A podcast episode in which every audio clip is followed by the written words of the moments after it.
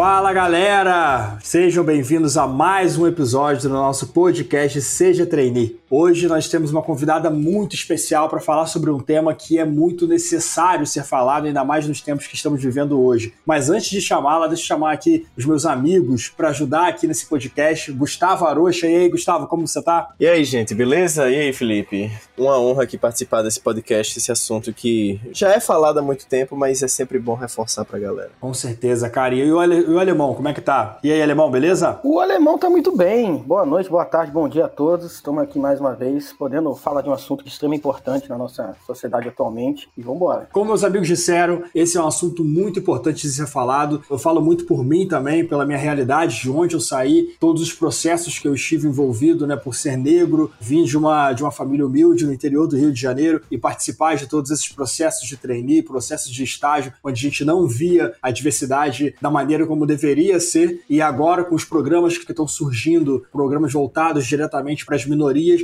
então acho que é um assunto muito importante de ser falado e nada melhor do que conversar com uma pessoa que tem autoridade nisso. Então gostaria de chamar a Ana Minuto para falar com a gente aqui. E Ana, seria possível você fazer uma, uma, uma breve apresentação pessoal, falar quem você é e se apresentar para a nossa audiência? Olá, é um prazer estar com vocês. Meu nome é Ana Minuto, sou parceira aqui da Seja Trainee e hoje nós vamos falar sobre diversidade e inclusão. Eu sou especialista nessa área, então o objetivo é auxiliar as empresas a co-criarem ambientes mais inclusivos e diversos, onde a sociedade seja refletida nesses números internos. Essa sou eu. Bom, Ana, prazer te conhecer, né? Queria saber de você inicialmente, para a gente iniciar esse nosso, essa nossa entrevista com você, para você passar um pouco da sua experiência, um pouco do seu conhecimento. Eu queria que você dissesse para a gente, para nossa audiência, o que, que é diversidade e por que, que ela é necessária. Eu vou trazer alguns números para nós pensarmos, tá? No país, nós somos 54% de negros, 51% de mulheres, 10% de LGBTQI, de 23 a 24% de PCDs e 13% de pessoas acima de 60 anos. Este é o nosso país. Fora outros números que neste momento não são relevantes. E aí, se você olha para uma empresa, você vê esse número refletido? Não. Então, quando nós falamos de diversidade, né, nós estamos falando que a gente vai incluir aí traços visíveis como idade, sexo, deficiência, origem ética ou traços invisíveis como socioeconômico, estado civil e orientação sexual. Quando a gente fala de diversidade, a gente está falando de pessoas diferentes, culturas diferentes, visões diferentes, religiões diferentes, no mesmo espaço, co-criando juntos novas possibilidades. Eu sempre digo, as pessoas perguntam, né, mas por que hoje diversidade? Ontem funcionava tão bem, ontem funcionava tão bem porque o mundo não era tão complexo, né? Então hoje, o modelo que a gente tinha ontem de mundo, de desafios, era um, onde a sabedoria, o conhecimento de homens brancos, cis, héteros, etc., fazia sentido. Hoje, o mundo nessa complexidade que nós temos, ou nós trazemos a diversidade para dentro das empresas, ou as empresas vão morrer. Uma, porque não está sendo refletida essa realidade. Então, hoje, meu poder de compra é muito maior do que era ontem. Então, só a população negra movimenta 1,7 trilhões por ano. Se fosse um país, seria a 17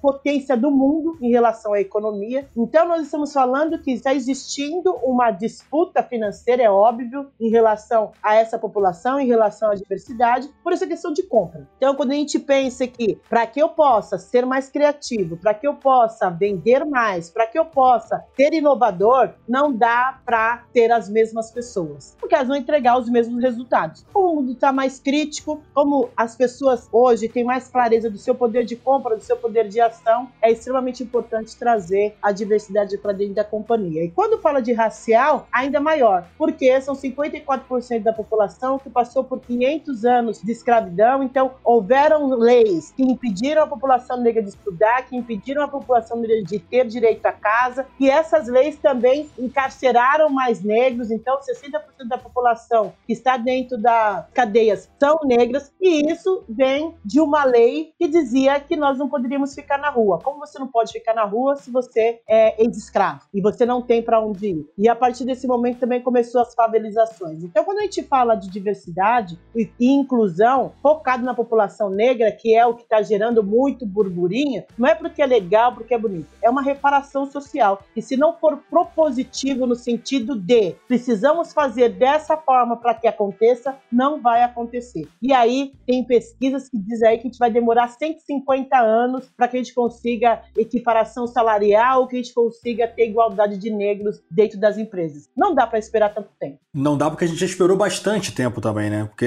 igual você falou, antigamente pode até parecer que não era necessário, mas eu acho que sempre foi necessário ter essa diversidade, mas antes a gente não tinha voz. Eu acho que todos esses problemas estruturais que, que você comentou, de leis que impediam os negros, por exemplo, de ter acesso à educação, que encarceravam mais a população negra, tudo isso fez com que as pessoas não tivessem oportunidade de se mostrar e se apresentar para o mercado de trabalho da maneira que como deveria. E hoje, como o mundo mudou e a gente está tendo mais voz, acaba que as pessoas estão realmente enxergando talvez essa, essa necessidade maior de ter um ambiente mais diverso para ser mais colaborativo e ter realmente resultados muito melhores do que eram feitos outrora, né? Sim, e eu acredito que o que trouxe isso é uma coisa para repensar. Né? Eu sou da área de tecnologia, sou formada nessa área, trabalhei muitos anos na área de tecnologia, que a tecnologia trouxe esse poder de voz. Então, antes você tinha só a TV ou você tinha só o rádio, era focado em determinadas pessoas, essas pessoas entregavam o que elas queriam e normalmente entregavam o negro, como até hoje ainda acontece, como não capaz, o negro como ladrão, o negro como sem condições de alcançar patamares de liderança. E a tecnologia ela trouxe pra gente essa questão de que, cara, é lógico que todo mundo é muito relativo, porque 50% da população brasileira não tem acesso à tecnologia decente, não tem acesso à internet decente, e desse número, nós somos no mínimo 45% da população, mas quando a gente tem a possibilidade de assistir o que quer, ouvir o que quer, poder escolher a música que eu vou ouvir, poder escolher que filme que eu vou assistir, a gente percebe o boom da tecnologia e o quanto isso influenciou em dar voz para as minorias que são consideradas minorias porque não estão nos cargos de decisão. Mas uma coisa que precisa ficar muito escurecida também, que a gente precisa pensar, é o quanto a tecnologia também pode ser mais um motivo de separar a população negra da produção, da realização. Por quê? Quando você fala em algoritmos, quando você fala que são brancos, héteros, que não tem a mínima noção do que é diversidade e ela está representando o seu viés num algoritmo, ela está simplesmente me excluindo. Porque ela não tem noção que eu existo, ela não sabe que eu existo como vendedor, como comprador.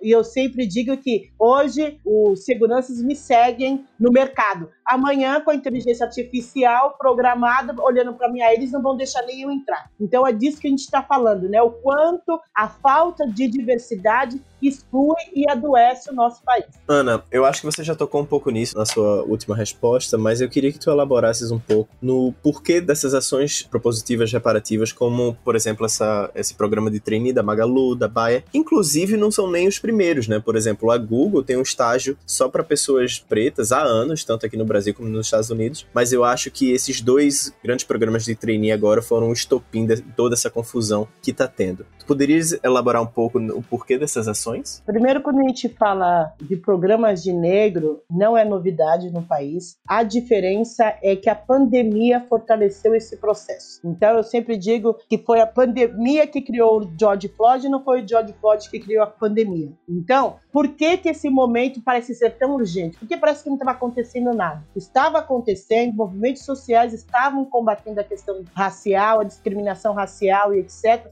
A diferença é que, com a pandemia, nós estávamos dentro de casa e dentro de casa repensando a vida, repensando as nossas relações, repensando o que, que é consumir, o que é comprar e o que a gente estava fazendo de tudo isso. E, num dado momento, durante dias, passaram um homem negro sendo morto de forma muito estúpida. E aí as pessoas começaram a repensar: cara, acredito que outras pessoas também têm direito à vida, começaram a olhar para coisas que elas não olhavam antes. Não que não estivessem ali, sempre esteve, mas mas não era importante naquele momento. Com tudo isso, aconteceu todo esse movimento que nos trouxe até aqui, que me trouxe até aqui, que fez com que a gente falasse de forma incisiva, obrigatória sobre a questão racial. Nos Estados Unidos, esse trabalho já existe há anos, desde a década de 60, que falam da questão racial há muito tempo. Só que a forma como os Estados Unidos foi criado, foi elaborado, foi implantado é totalmente diferente do Brasil. Então, enquanto no Brasil a gente foi criado criado para negar a nossa negritude, negar quem nós somos, negar nossa identidade. Quanto mais claro, melhor. Nos Estados Unidos não tem essa de mulatinho, de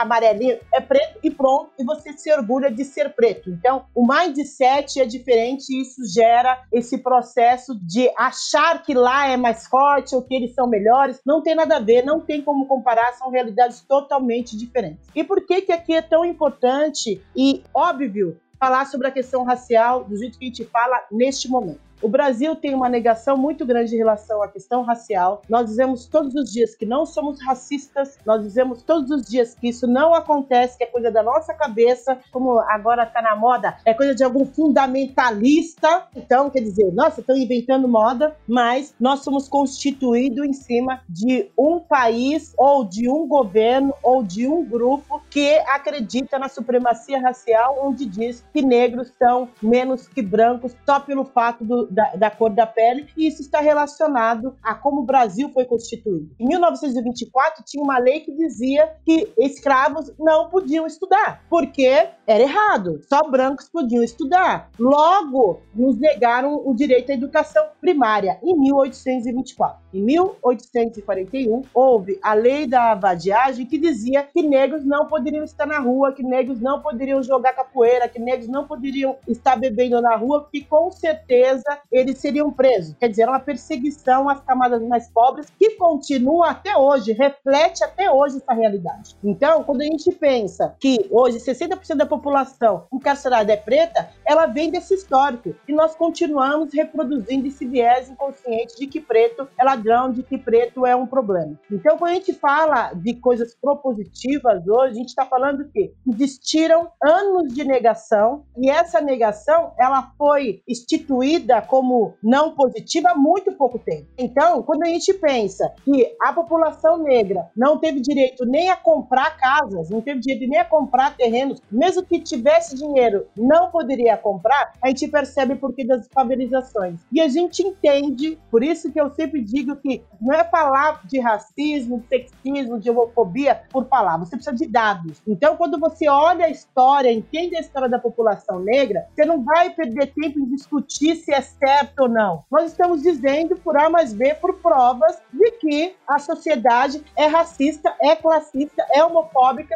e que isso atinge a população negra, que é 54%, e como reparação social, como reparação para a população negra, vão precisar existir programas que sejam propositivos no sentido de vamos trazer só negros para dentro da instituição. E precisa ficar muito claro que isso é suficiente? Não, não é. Por quê? O maior desafio é, é a média gerência. Então, por mais que vem lá o CEO, vem o dono da empresa dizendo não, precisamos fazer diversidade, a média gerência está habituado com essa questão de mandar, de fazer, de executar, ela com o tempo vai eliminando, vai limando as pessoas negras. Então, por isso que hoje já tem empresas que colocam como pré-requisito para você receber um bônus você atender à diversidade. Nossa, mas que absurdo! Onde já se viu? Não deveria ser assim, não deveria mesmo. Mas como a gente não tem consciência, a gente fica sentindo o bolso para que a gente possa fazer melhores escolhas. Então, não é porque é bonitinho, porque é legal, porque é moda. Precisa ser feito, e se não for dessa forma, as coisas não vão acontecer. Tem outras alternativas? outras milhões de alternativas, mas não estão funcionando. Então, tem que ser propositivo no sentido de criar o programa, acompanhar o programa, monitorar o programa. Pô, Ana, realmente sensacional o que você está expondo aí, o que você está falando é condiz total né, com a situação que a gente está vivendo agora e o que a gente precisa realmente combater e mudar na nossa sociedade. Queria até aproveitar e fazer uma pergunta para você de uma coisa que eu não, eu particularmente não consigo entender e a sua visão pode trazer clareza para mim e para a audiência, né? Como que seria feito na prática um processo seletivo onde só podem ser contratados negros. Como é que seria feito essa, esse discernimento de quem é negro quem não? Seria a partir de quem se identifica como negro? Seria uma análise objetiva da cor da pele da pessoa? Como é que isso seria convertido na prática para que não aconteçam injustiças? Disso? Primeiro, é impossível não acontecer injustiças no Brasil e que está no mundo quando se fala da questão racial. Uma coisa que a gente precisa ter muito claro é que a gente teve no, no Brasil um processo de eugenia que a qualquer custo quis clarear o Brasil. E a partir daí tirou o nosso direito de ser negro. Então, durante muito tempo, mesmo pessoas retintas não falava que era negro. Hoje, se você conversar com uma pessoa negra que tem mais de 70 anos, ela vai se referir a um outro preto como uma pessoa de cor. Não vai se referir como negro, porque negro é coisa ruim, logo nós não podemos ser. Então, o processo de embranquecimento do país trouxe para a gente esse apagamento da identidade que dificulta o nosso reconhecimento enquanto negros. Então, não existe, na minha visão, pardos e negros. São negros. Passando das seis horas, não tem o que fazer. São negros. Não interessa se é mais claro, se é mais escuro, se tem nariz maior, se tem boca menor. É negro. Mas, no nosso país, devido à nossa realidade, está muito relacionada à consciência racial de cada pessoa. Então, você pode ser muito claro, mas se você tem consciência racial no sentido de da onde você veio, quem são seus avós, se eles são negros, se eles não são, como é que é a sua construção identitária, você vai dizer que você é um homem negro. Mas se você passou por uma família que nunca discutiu a questão racial, relacionou só com brancos e que dizem para você que você não é negro, você vai acreditar nisso. Mas a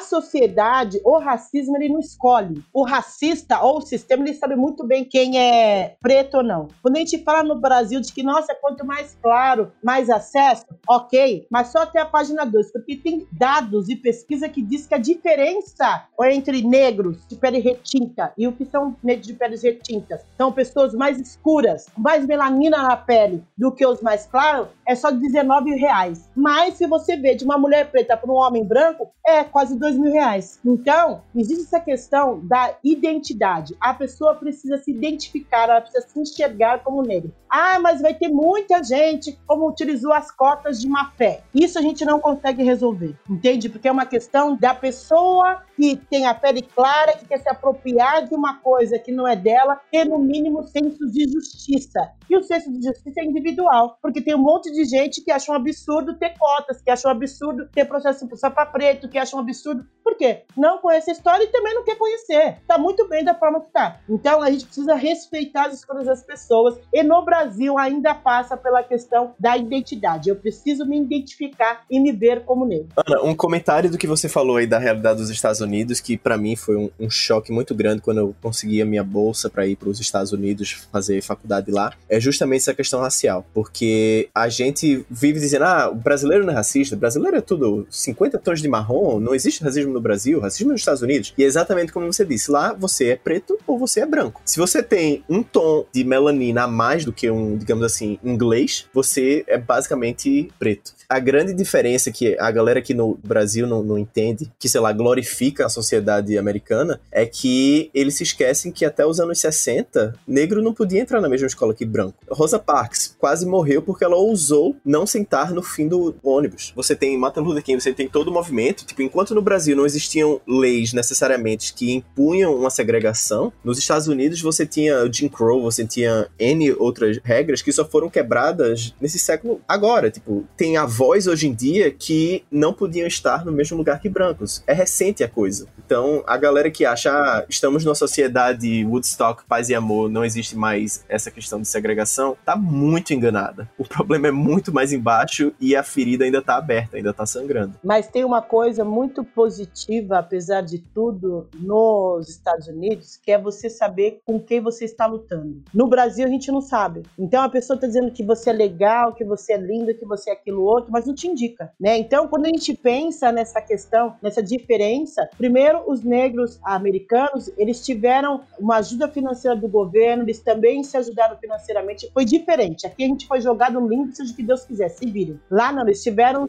sim, um apoio, seja do Estado, seja do governo, seja da sociedade. E lá eu sei que eu não sou bem-vinda em determinado lugar. Aqui ninguém diz que eu não sou bem-vinda, só ficam me seguindo no shopping. É velado, né? É, então, esse é o desafio. Por quê? Por isso que não dá para comparar. Lá eu sei que eu sou negra, sei aonde eu posso estar, sei que até hoje existe bairros que se eu passar eu for morta, ser morta da mesma forma que acontece nos bairros de negros, mas eu sei que, eu vou dar até um exemplo, quando eu fui nos Estados Unidos participar de um curso de leadership lá? Para você ver como é tão louca a nossa mente. E eu sendo uma mulher preta, eu entrei no Megastore, né? Entrei para fazer compra, entrou um homem negro sem camisa e uma mulher latina que devia ser mexicana. Eu fiquei horrorizado daquele homem negro sem camisa. Um já se viu, tá sem camisa. Isso é viés inconsciente. Mas o negro e a menina andaram pela loja toda, ninguém, ninguém, nem a pessoa que vende, eles nem têm alguém para vender lá, ficar as pessoas de longe, caso você precisa de alguma coisa. Foi atrás desse cara. Agora, no Brasil, eu não tenho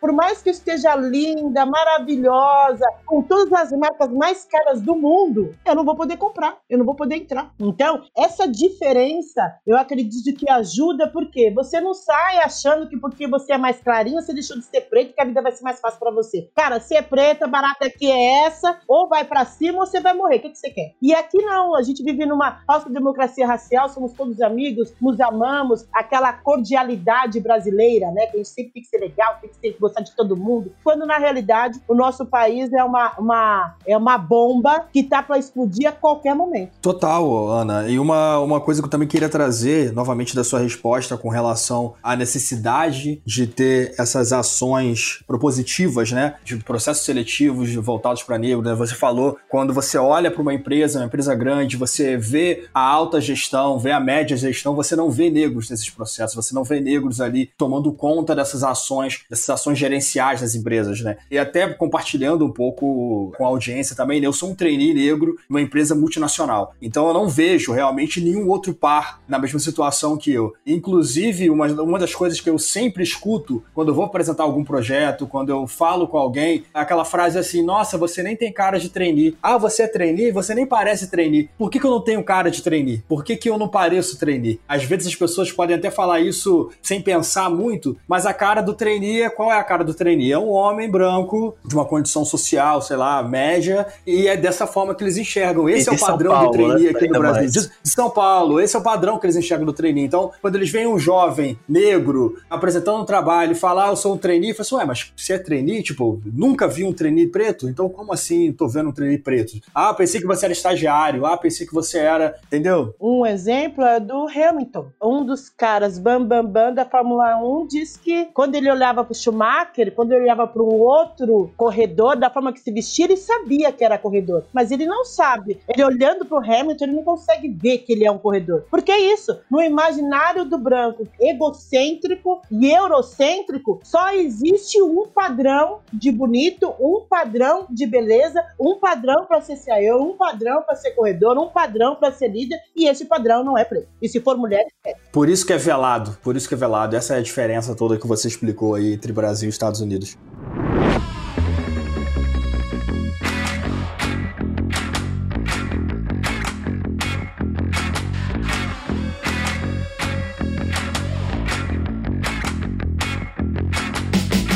Muito rico que você trouxe pra gente até o momento. Eu mesmo aprendi muita coisa com essa nossa conversa até o momento. Eu queria aproveitar para te perguntar como que eu, Lisboa, o Gustavo e toda a nossa audiência que tá escutando a gente até o momento, acompanhando a gente até agora no podcast, como que a gente, individualmente, em nossos contextos, alguns no trabalho, alguns na, na escola, alguns na faculdade, como que cada um pode fazer a diferença para contribuir com esse problema de diversidade, de racismo que a gente tem na sociedade brasileira hoje? Primeiro é se reconhecer como racista, né? Isso é o primeiro ponto. Porque você não é capaz de enfrentar uma coisa que você desconhece. Eu preciso entender que eu tenho práticas racistas. Ah, mas não, não tem. Você tem. Você nasceu num país racista que diz para você desde sempre que negro não era uma boa companhia. Que você não pode namorar com uma mulher preta. Que você não pode trazer amiguinho preto para dentro da escola. Que você não pode andar com amiguinho preto. É simples assim. Então, acho que o primeiro ponto é esse reconhecimento de que, cara, tem práticas racistas e a partir daí eu preciso rever essas práticas. Depois, o segundo é conhecimento. Não adianta querer combater uma coisa que você desconhece. Então a gente quer falar sobre racismo, quer falar sobre as questões raciais sem conhecer nada. É impossível. Você precisa conhecer a história, você precisa entender por que as coisas se dão como estão acontecendo hoje, para que você consiga, dentro dos seus privilégios, e o que é privilégio no nosso país. O fato de você nascer branco já, já dá no mínimo aí 50% de oportunidades para você que eu, como mulher preta, não tenho. Então, quando a gente pensa em, ah, o que eu posso fazer é isso, primeiro reconhecer que é racista, tem práticas racistas, estudar sobre o tema é extremamente importante. Não é obrigação minha enquanto mulher preta, não é obrigação do preto enquanto homem preto de ficar educando ninguém. A informação tá aí, é o que eu fiz. Eu, trouxe a informação e aí cada um buscar conhecimento. Porque meia hora, uma hora de, de podcast não vai ajudar ninguém. Se a pessoa não quiser, é só mais uma informação. O quarto é utilizar os seus privilégios para ajudar outras pessoas pretas. E não ajudar,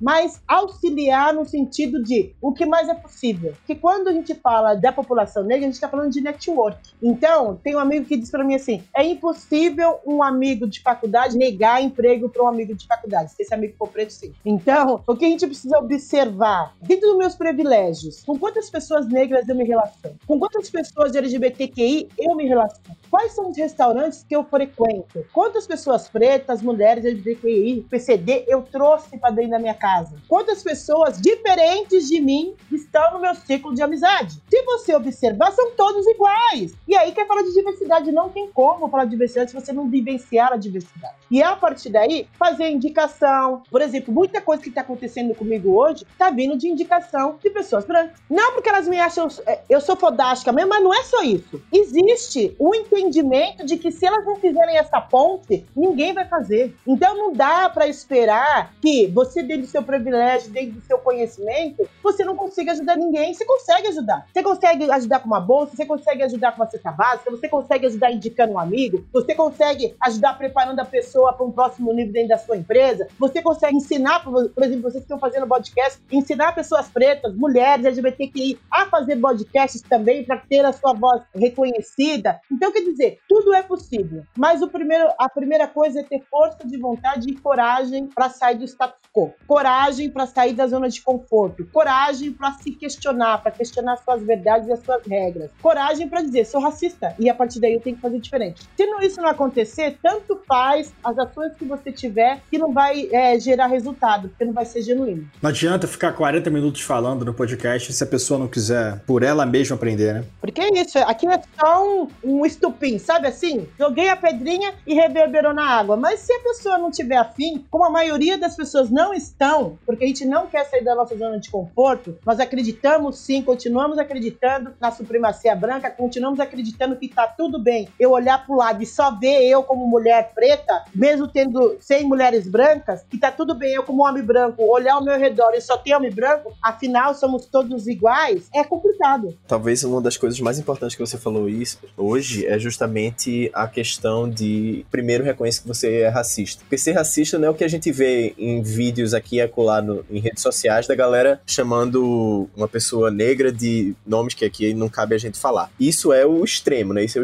o, o máximo que uma pessoa chega no maior nojo que você consegue ter pela raça humana. Mas ser racista é justamente isso. E abre até o parênteses de preconceito como um todo. Porque eu, sendo nordestino em São Paulo, sempre tem alguém que fala uma gracinha, aquela piadinha sem graça. Ah, Recife, oxente, menino, não sei o que. Que acha que, assim, super arrasando. engraçado, arrasando, todo mundo vai adorar. Ou que acha que o Nordeste é todo mundo, como as novelas da Globo falam, é só sertão, pobreza, não tem água. Cara, eu moro em Recife, eu moro a 20 minutos da praia. Água é o que não falta aqui. Mas é, é você reconhecer que você tem padrões de comportamento racistas. Acima de tudo, você não se apoiar numa possível falta de conhecimento, porque hoje falta de conhecimento não é desculpa para ninguém. Se você digitar Recife no Google, garanto que não vai aparecer uma imagem de seca. Não vai aparecer isso. A mesma coisa, você quer aprender sobre raça, você quer aprender sobre quem é diverso você, vai e procura. Ignorância não é desculpa para ser idiota. Você precisa, acima de tudo, reconhecer que você tem um déficit e querer melhorar como ser humano. Só um comentário, né, antes de, de passar para Ana de novo, é que a diversidade é muito importante também por conta da representatividade, né? Como a Ana citou, por exemplo, o Hamilton, né, que é um dos melhores pilotos de Fórmula 1 do mundo, é negro, tá lá no alto. Ele estando lá, ele representa uma coisa que, tipo, não tem como a gente explicar, mas as pessoas, os, os meninos negros que veem o Hamilton, eles olham para ele e falam, cara, dá para eu chegar lá. Quando a gente olha pro nosso quadro aqui do Brasil, das empresas, e você não consegue ver a representatividade de pessoas negras, LGBT, enfim, você olha para esse quadro você não se sente representado, como você consegue pensar que você realmente é capaz de chegar lá se você não vê ninguém nessas posições? Então essa diversidade é necessária para também ter representatividade e mostrar para as pessoas que é possível chegar sim a esses postos. Se a gente realmente falar e se a gente estiver é, dando voz para essas pessoas, né? É, quando a gente fala de viés inconsciente, a gente está falando disso, né? Aonde que as pessoas negras têm que estar? Pedindo, lavando, servindo. Uma pessoa negra ser trainee é o fim do mundo. Por quê? A nossa mente está condicionada há 500 anos a acreditar que não é para nós. Então, eu tô com uma cliente de coaching que ela veio me procurar para ajudar para preparar ela para o processo seletivo. Aí ela falou para mim: "Nossa, até que enfim surgiu uma oportunidade para mim". Eu falei: "Como assim? Você tem 31 anos, tem 500 milhões de empresas, é impossível que você É, mas é a única que disse que queria que eu estivesse lá". Então, imagina uma pessoa potente que estudou em ótimas faculdades, porque não tem só preto que estudou em, em faculdade de CD, tem faculdades de preto em faculdades muito melhores, mas a crença de que não é possível é tão forte que a pessoa não consegue se candidatar. Isso é um dos males do racismo. Isso é uma das doenças do racismo, que é dizer para mim, sem me falar nada, que eu não sou capaz. A todo momento enfraquecer a minha autoestima dizendo que meu cabelo não é bonito, que meu nariz não é bonito, que a minha boca não é bonita, que eu sou muito bunduda, que eu sou muito gorda, que eu sou muito grande. Então, quer dizer, a todo momento o sistema querendo me enquadrar num modelo eurocêntrico que eu nunca vou chegar. E aí, quanto mais você fortalece esse sistema, isso se fortalece através da TV, através da foto, através da publicidade, através de uma foto que eu vejo de treine onde eu só vejo branco. Cara, não é para mim tá ali. Mesmo que alguém fala para mim que eu posso. Então a gente tem alguns desafios e um desses desafios é o enfraquecimento da autoestima do homem e da mulher negra para que ele não queira ou não se veja no lugar do Hamilton, não se veja no lugar da Ana Minuto, não se veja no lugar da Raquel, não se veja no lugar do Felipe, porque é isso. É assim que o racismo enfraquece a identidade das pessoas. Eu vou dizer para você onde você pode estar. E aonde você pode estar? Só servindo ou morrendo. Nunca mandando. Mas é isso que a mídia coloca na nossa cabeça, né? Se você for olhar no, no, dos anos 90, isso era muito forte, né? Mas as novelas globais, principalmente, você só vê os negros aonde? Os negros, eles são os empregados domésticos, os negros, eles são os bandidos das novelas, os próprios atores negros das novelas, das televisões, eles sempre davam entrevistas falando, cara, eu rejeito papéis porque eles só me colocam para fazer o papel do bandido. Ou então, olha, eu acabo aceitando esse papel porque se eu não aceitar esse papel, eu não vou ter lugar, é, não vou ter papel em lugar, em lugar nenhum. Então, tipo, a própria mídia, ela, ela reforça essa questão de que não, cara, o, lugar do negro não é aqui. O lugar do negro não é o lugar do, do, do chefe. O lugar do negro é, é esse que a gente tá dando e fica feliz porque a gente tá colocando tá um negro nessa novela. Tá fazendo favor de colocar você nessa novela aqui. Então você nem, nem, nem, nem reclama, porque você já está até aparecendo. Então acho que a mídia acaba ajudando isso, né? E agora, como com as redes sociais, com toda a tecnologia, as pessoas começando a ter voz e a gente vendo isso direto, começou a mudar um pouco esse, esse panorama, né? A tecnologia. Eu devo. A tecnologia. Eu olho e digo, há 20 anos atrás que eu me formei e eu vi, eu vi a evolução da tecnologia e o quanto ela trouxe. Hoje nós temos essa voz devido à tecnologia. Porque hoje a gente vai fazer um podcast que podia ficar só entre nós quatro. No máximo, o pessoal da Seja Trainee. O que a gente espera? Números astronômicos. Coisa que não aconteceria se não fosse a tecnologia. Então, hoje você vê, você tem uma rede social onde 15 mil pessoas, 5 mil pessoas, 10 mil pessoas estão vendo o que você está fazendo, mesmo que seja entregue conteúdo só para 2, 3%, não aconteceria se você tivesse no físico. Então, a questão da tecnologia primeiro, ela trouxe essa questão de que, cara, pode acontecer qualquer coisa através da tecnologia, qualquer pessoa, entre aspas, tem acesso a isso e pode criar a partir dela, e a sua voz pode ecoar para o mundo. Então, eu sempre digo que, para quem pensa em diversidade, pensa em tecnologia, é observar como é que a tecnologia foi evoluindo a ponto de permitir que qualquer pessoa, gente, qualquer pessoa, desde a minha tia de 95 anos até um bebê de 5 meses, vire uma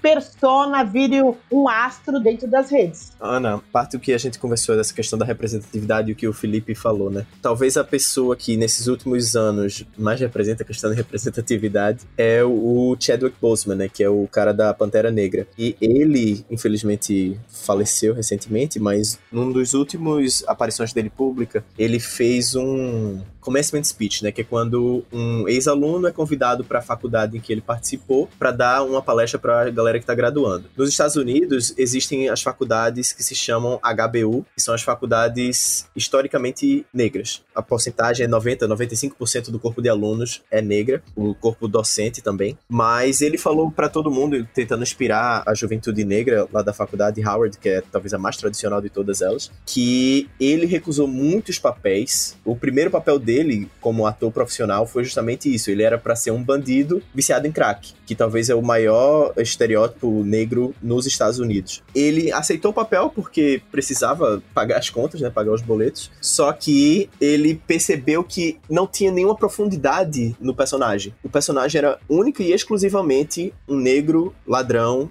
fumador de crack. Ele tentou implicar um pouco de personalidade, ele como o gênio de ator que ele é, e basicamente foi demitido duas semanas depois porque estava querendo causar confusão ali no set. Como você diz, o sistema perpetua isso e apaga, tenta apagar as vozes de quem tenta se levantar um pouco para falar das injustiças que acontecem. Que a maioria da, da galera tá confortável em ignorar o que tá acontecendo. E é de interesse do sistema, sem teoria da conspiração aqui, mas é interesse da mídia, interesse do, de quem tá no poder, de que se mantenha assim. Sim, e por falta de visão. Porque é isso. Cara, quanto mais gente pra roda você trouxer, quanto mais feito você trouxer pra sua empresa para comprar seu produto, mais rico você vai ficar. Qual que é a dificuldade de entender isso? Por quê? Eu tenho ego. O ego está acima do ser bom ou fazer o bem comum para a sociedade. Né? Eu preciso dessa ilusão de que eu sou o melhor por conta da minha cor, por conta do meu dinheiro, para poder manter o meu ego, manter o que eu acredito. Mas quem não conseguir avançar, tá errado. As empresas vão morrer. Pode demorar, mas assim, elas vão morrer, porque não vai ter lugar para elas.